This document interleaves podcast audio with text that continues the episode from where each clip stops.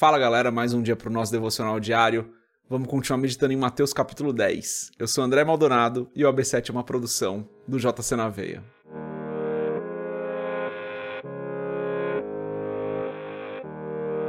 Mateus capítulo 10, dos versos 5 ao verso 8, está escrito assim: Jesus enviou estes doze com as seguintes instruções: Não se dirijam aos gentios, nem entrem em cidade alguma dos samaritanos Antes, dirijam-se às ovelhas perdidas de Israel. Por onde forem, preguem esta mensagem: o reino dos céus está próximo. Curem os enfermos, ressuscitem os mortos, purifiquem os leprosos, expulsem os demônios. Vocês receberam de graça, deem também de graça. Até aqui, até o verso 8. Quase que eu leio um pouquinho mais hoje, até o verso 8 aqui. Vamos fechar os nossos olhos, curvar nossa cabeça e fazer uma oração. Pai, tu és bom e santo, sempre bom, sempre santo. Tu és o nosso Deus poderoso, fiel e justo. Tu és longânimo, grandioso. Tu és o nosso refúgio, tu és a nossa fortaleza, tu és o nosso porto seguro, tu és o nosso lugar de segurança. Tu és o nosso Deus maravilhoso, não há outro como o Senhor, só tu és o grande Deus, só tu és o eu sou. Tu és perfeito, Senhor que seria de nós se não fosse o Senhor? Por isso eu peço, Pai, perdoa os nossos pecados, tem misericórdia de nós. Perdoa-nos da mesma maneira que nós temos perdoado as pessoas que nos fazem mal, as pessoas que nos atacam de alguma forma. Perdoa-nos da mesma forma que temos perdoado estas. Peço em nome de Jesus, Senhor, que o Senhor nos abençoe hoje, que o Senhor nos guarde, nos livre de todo mal, que o Senhor não nos deixe cair em tentação e que a tua poderosa mão esteja sobre as nossas vidas hoje, nos guardando em todo o tempo. Que a tua provisão esteja sobre nós, para que nada falte, Senhor. Abençoa nós e aos nossos familiares. Olha para cada pessoa aqui, Senhor, que está passando por um momento de aflição, que está passando por um momento de luta, que está passando por um momento de tribulação, e que o teu poder, o teu Espírito Santo estejam fortalecendo cada uma dessas pessoas, Pai que a tua mão as guarde, que a tua mão as livre de todo mal, que o Senhor esteja ao lado delas. Eu peço, Senhor, para que elas passem por esse momento de dificuldade, sabendo que a vitória é do Senhor. O Senhor é o nosso Deus de vitória. Tu és bom em todo tempo. Senhor, eu te agradeço por isso, te agradeço por mais esse dia, te agradeço pelo teu amor que está sobre as nossas vidas constantemente, te agradeço porque o Senhor nunca vai deixar nada faltar para os seus filhos. Te agradeço por isso, te agradeço por tudo que o Senhor fez, está fazendo e vai fazer. Em nome de Jesus eu oro. Amém. Antes da gente continuar no nosso devocional, se você não é inscrito no nosso canal do YouTube, se inscreve e compartilhe o AB7 com outras pessoas. Entra na nossa comunidade do Telegram, dá uma olhada nos links que tem aqui na descrição desse devocional e se você quiser comprar o livro Muito Além de um Pai, www.jcnaveia.com.br, tem um banner lá para você comprar. E é isso. Lemos aqui hoje dos versos 5 a 8, onde Jesus envia os doze apóstolos, os doze discípulos mais próximos, né, os apóstolos, vou chamar de apóstolos aqui, os apóstolos, para que eles fossem pregar. Então Jesus está enviando-os, né? Está escrito no verso 5. Jesus enviou estes doze e ele dá instruções. Ele diz: Não se dirijam aos gentios, nem entrem em cidade alguma dos samaritanos. Ou seja, eles teriam que ir exclusivamente para o povo de Israel. Ele diz isso no verso 6, né?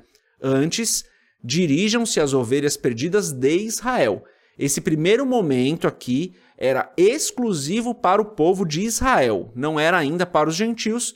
A, a passagem né, de começar a pregar para os gentios vem ali em Atos. A gente já fez o estudo de Atos, não o devocional, né? Vamos fazer o devocional ainda mas o estudo de Atos já está aqui no canal para você ler capítulo a capítulo, e onde a gente fala disso, né?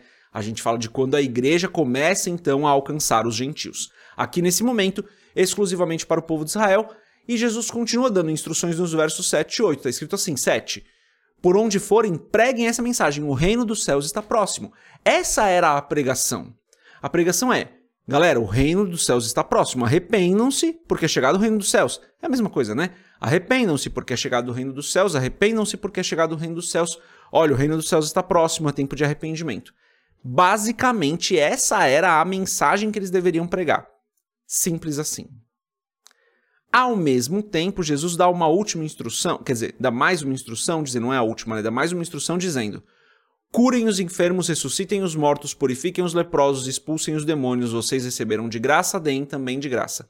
Jesus, no verso 1 aqui de Mateus 10, né? A gente já fez o devocional desse verso, mas só para lembrar, tá escrito assim, ó.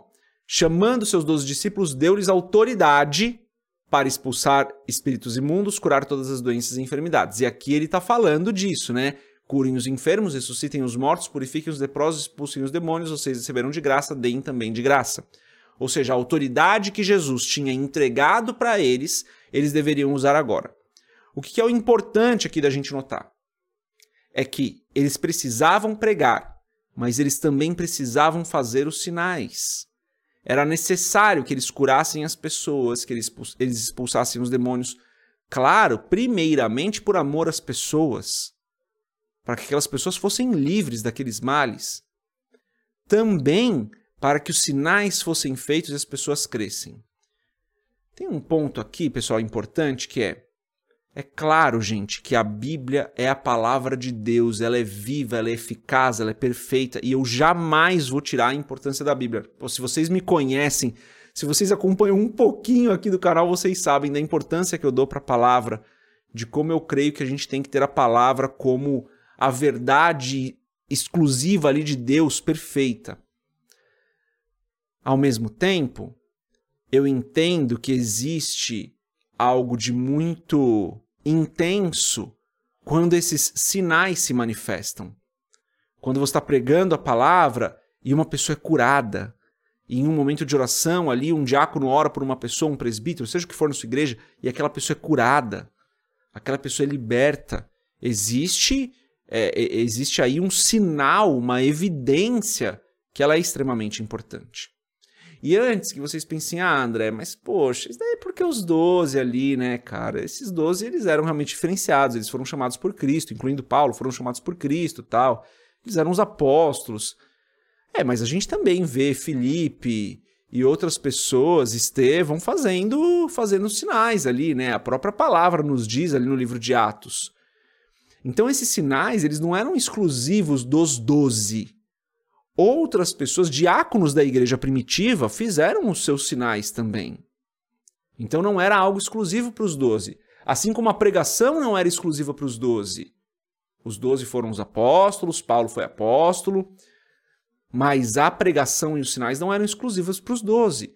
Então o que eu vejo aqui, o que eu quero passar hoje é que eu respeito todas as pequenas diferenças que existem de entendimentos teológicos da palavra e respeito aquelas pessoas que entendem que esses sinais eles não acontecem mais, que as curas não acontecem, mas eu respeito, tá? Eu, eu discordo dessa posição teológica, mas eu respeito, eu amo os meus irmãos que pensam assim. Agora, creio na minha interpretação da palavra, e daí, gente, é importante esse, esse parênteses que eu estou fazendo aqui, porque essa é a minha interpretação, e eu posso estar errado, tudo bem? Se eu tiver errado, tá tudo bem. Então você medita se eu tô certo ou se eu tô errado e você faz a sua reflexão aí. Afinal, lembre-se, né? Você precisa ver se tudo que eu tô falando é verdade. Sou homem, sou falho. Mas entendo, olhando para a palavra, que Deus comissionou esses doze, é, perdão, Jesus comissionou esses doze, enviou esses doze, deu autoridade para esses doze essa autoridade não ficou apenas nesses doze, porque nós vemos outros diáconos da igreja primitiva fazendo sinais, e a Bíblia é muito clara ao nos dizer isso. É, a gente vê lá em Atos capítulo 6, verso 8, está escrito assim: ó, Estevão, homem cheio da graça e do poder de Deus, realizava grandes maravilhas e sinais no meio do povo. Atos capítulo 6, verso 8, para você conferir aí depois. Então existiam outras pessoas que não os apóstolos que faziam esses sinais. O que me diz que a igreja, a, claro, segundo a dispensação de Deus, segundo o que Deus determine, o que Deus quer, quando Ele quer, como Ele quer e por que Ele quer, pode ainda fazer esses sinais. E podem existir curas, como nós temos vários testemunhos de curas milagrosas, e podem existir ressurreições, como existem alguns testemunhos milagrosos de ressurreição. E estes sinais acompanham a pregação do Evangelho para que as pessoas sejam ainda mais impactadas pela verdade da palavra. No final das contas, tudo isso acontece para que Deus seja glorificado, tudo isso acontece para que o reino cresça, tudo isso acontece para que ele cresça e nós diminuamos. Mas existe sim é, uma importância que a gente precisa dar para esses sinais e maravilhas no meio do povo de Deus. Então, para a gente fechar aqui hoje, que eu já falei muito, é busque cada dia mais compreender a palavra, pregar a palavra e ter intimidade com o Espírito Santo. Às vezes não vai ser um grande sinal, mas o Espírito Santo pode te usar para falar: olha, Jesus te ama, Deus está me pedindo para dizer que Jesus te ama. Isso é algo muito comum, mas a pessoa do outro lado está, estava justamente esperando por isso. Então, gente, o Espírito Santo às vezes usa, usa a gente de maneiras tão diferentes e que às vezes não são um grande sinal como uma ressurreição ou uma cura, mas que é exatamente aquilo que a pessoa estava precisando ouvir naquele momento e Deus nos usa para fazer isso. Que nós estejamos sensíveis ao Espírito Santo para que nós possamos ser usados quando e como Ele quiser. Essa é a mensagem de hoje. Deus abençoe a sua vida. A gente se vê mais se Deus quiser. Paz.